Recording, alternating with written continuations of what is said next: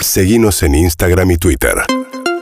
arroba urbanaplayfm Muy bien, 7 y 33 de la mañana, hablando de fallos, nos vamos a ir a una decisión judicial que regeneró mucho, mucho revuelo. Tiene que ver, nos vamos al año 1976.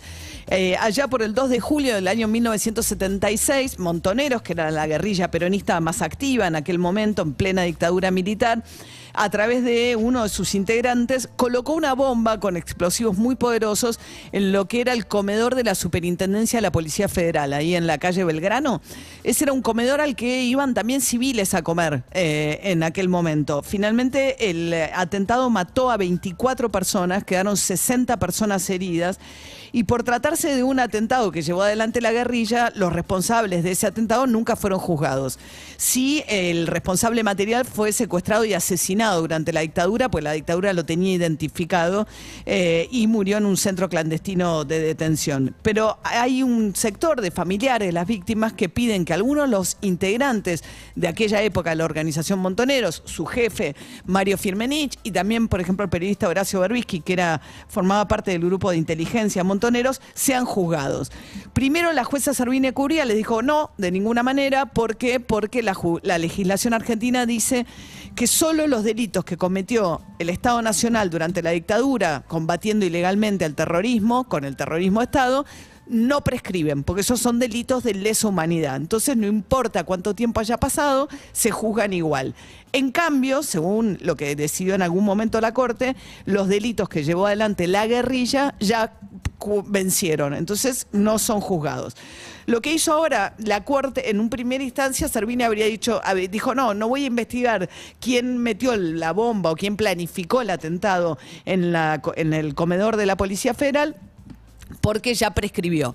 Ahora un fallo de la Cámara que dijo, no, por lo menos los familiares de las víctimas merecen la verdad, merecen saber qué es lo que pasó en ese atentado. Fue el atentado previo a la AMIA más importante de la historia argentina en cantidad de muertos. Vamos a charlar un poco con Paula eh, ella es directora ejecutiva del Centro de Estudios Legales y Sociales. ¿Qué tal, Paula? Buen día. ¿Qué tal? Buen día, ¿cómo está María? Bien, perdón por la introducción, pero nada, es un tema que no hay problema, no hay problema. un mínimo de recorrido. Eh, a, ver, eh, ustedes desde el CELS, ¿qué postura tienen sobre esto? Ustedes son un organismo de derechos humanos, ¿qué postura tienen? Sobre la sobre esto es sobre la decisión que sacó la Cámara. Sí. Mira, la Cámara sacó una decisión que para nosotros es equivocada desde el punto de vista jurídico. Eso es lo que planteamos porque... Eh, esta, este, esto que vos estabas planteando no empezó a resolverse ahora o a discutirse ahora con la decisión de Servini de Cubría, sino que es una causa judicial que empezó en el 2003, que tuvo un recorrido bastante largo y en su momento tanto las instancias judiciales de primera instancia como la Cámara Federal, como la Cámara de Casación y luego la Corte cuando no abrió el recurso extraordinario, sostuvieron esto que vos planteabas, que eh, ese hecho en particular no puede ser considerado un delito de lesa humanidad y por lo tanto eh, no es imprescriptible.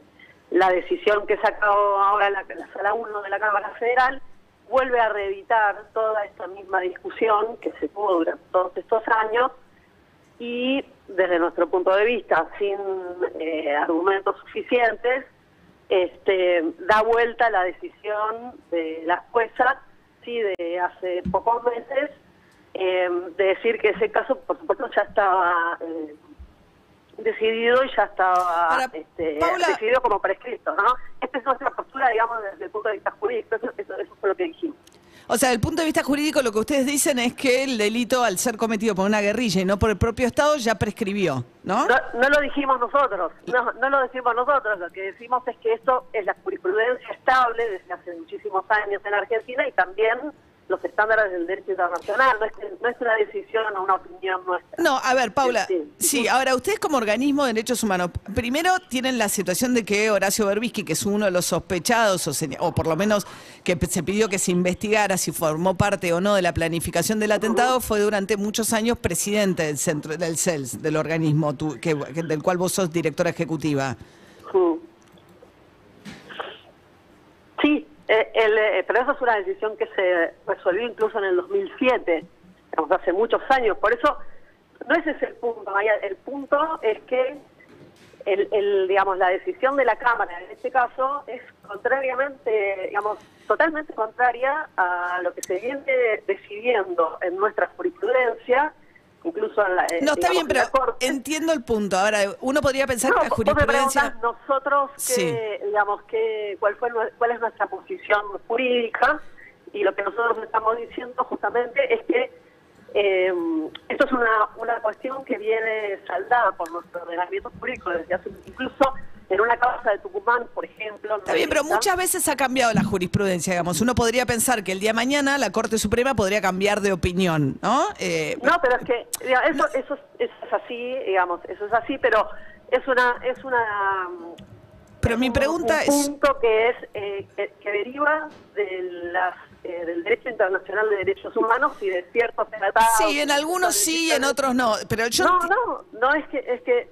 justamente eso es lo que estoy diciendo. No es que en algunos sí, en algunos no. Es bastante consistente. Está bien, pero déjame que te haga una un pregunta, hilo- porque no es- un hilo de Pedro Camino, que es un constitucionalista muy reconocido, larguísimo, planteando eh, por qué justamente este, estaba, eh, digamos, la, la- la, solución jurídica del caso es la prescripción. A ver. Y ahí no es que es una cuestión antojadiza, digamos.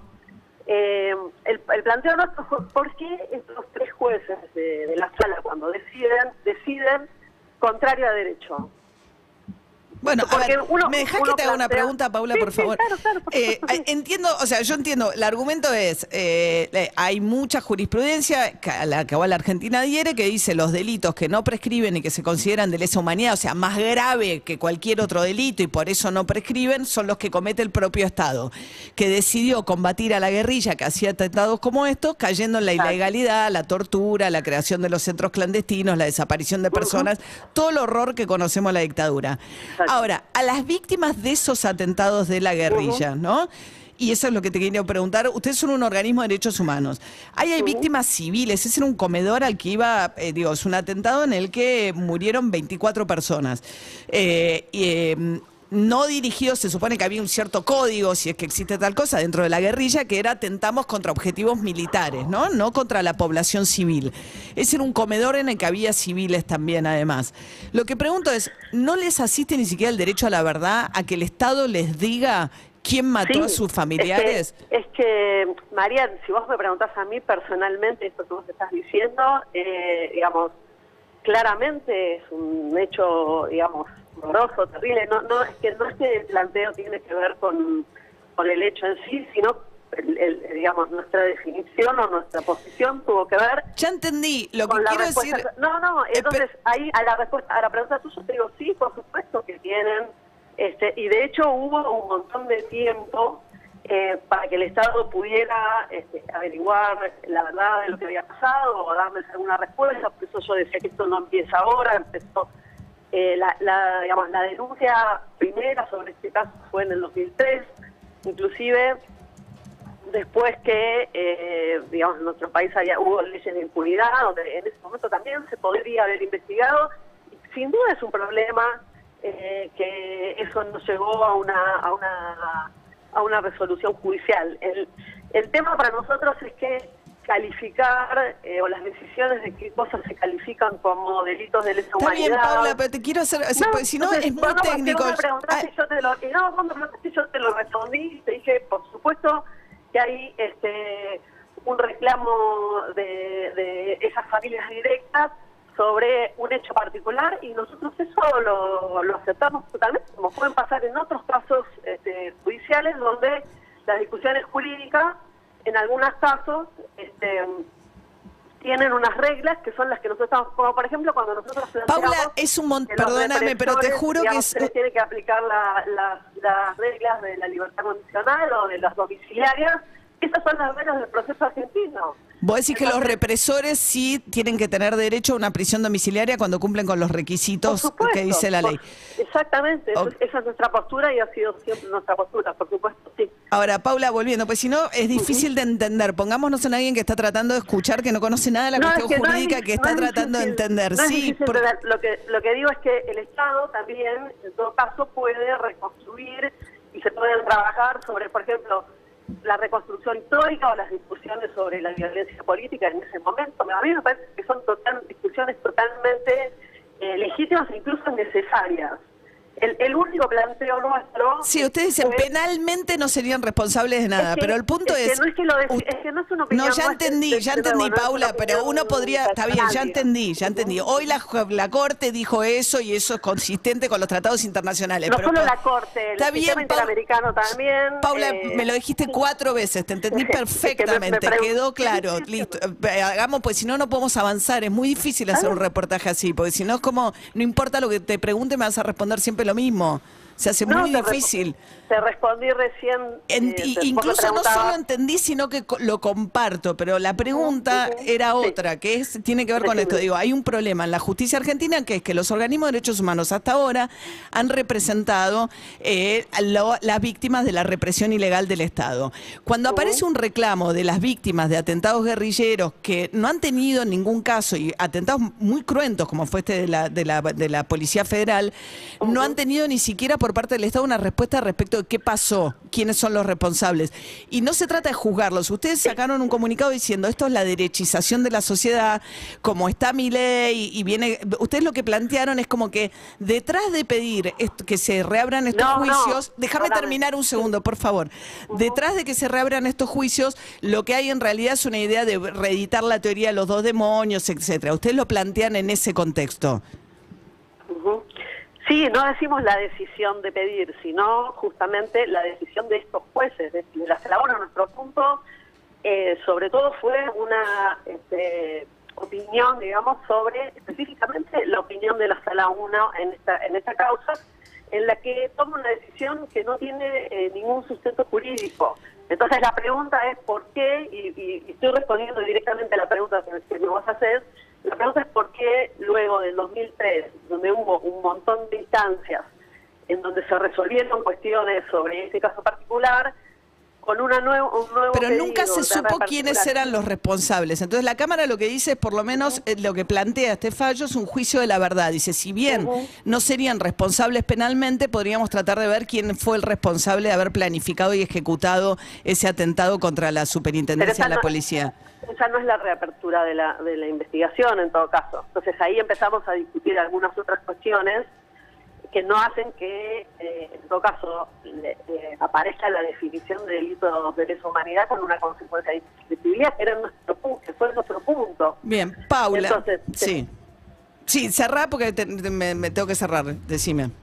No, entonces el, el punto es, inclusive eh, hay otras herramientas para reconstruir la verdad en, en otros hechos en donde el Estado puede este, hacer acciones. Y, digamos, nosotros no estábamos opinando sobre eso, particular, sino sobre la decisión. Pero la decisión incluye la idea de los juicios de verdad. Eh, yo La lo que decisión- creo, sí. sinceramente, y, y- y es que me parece que cuando uno cierra la historia de una manera, cuando la clausura a veces eh, deja lugar a que las cosas vuelvan. Y yo creo que los Es que delitos no son problema. equiparables, pero creo que hay un montón de gente víctima de atentados guerrilleros que está reclamando hace mucho tiempo que se los reconozca también desde el Estado como víctimas y que eso no ha pasado en nuestra historia. Entonces, problema tenés no, un problema bien, que vuelve. eso me Y- parece y- que es y- una, es una gran discusión para tener y ahí, digamos, yo, yo estoy siendo empática, digamos, con María con esto, como dice, está diciendo, me parece que hay que sentarse a conversarlo. Ahora, lo que yo te planteo es que esta presentación última que Está bien, vos decís esta no, es que, por ejemplo, esta es una de las asociaciones, lo que tiene es una posición claramente negacionista sobre el genocidio. Yo entiendo que muchos de los que hablan- Es que es, ese me parece que hay que sentarse a tener, y yo coincido con vos, porque no hay que clausurar los temas. En eso estamos totalmente de Porque si se clausuran los negacionistas también ganan espacio. Entonces yo lo que creo es que, para, que estos Bueno, debates, si al final decir solo hablo de en los crímenes de la dictadura, lo que genera es un problema porque hay un montón de gente que también fueron víctimas civiles y que creen que se quieren por lo menos que se los tenga. Y entonces Pero el hay que- hay que- negacionismo, hay que, efectivamente en- hay mucha gente de la mano de mi ley que viene con este negacionismo. Y bueno, Eh, ese, es- ese era el punto nuestro de esta, de esta Cámara, de esta sala, que tomó una decisión Bueno. que es totalmente eh, desajustada en términos públicos y me parece que hay que preguntarse, en todo caso, qué está pasando ahí. Bien, Paula yo- Ritbachi, perdón, pero me quedo sin tiempo. Paula, directora ejecutiva del Centro de Estudios Legales y Sociales. Gracias y buen día. ¿eh? Urbana Play fm www.radiomensajera.com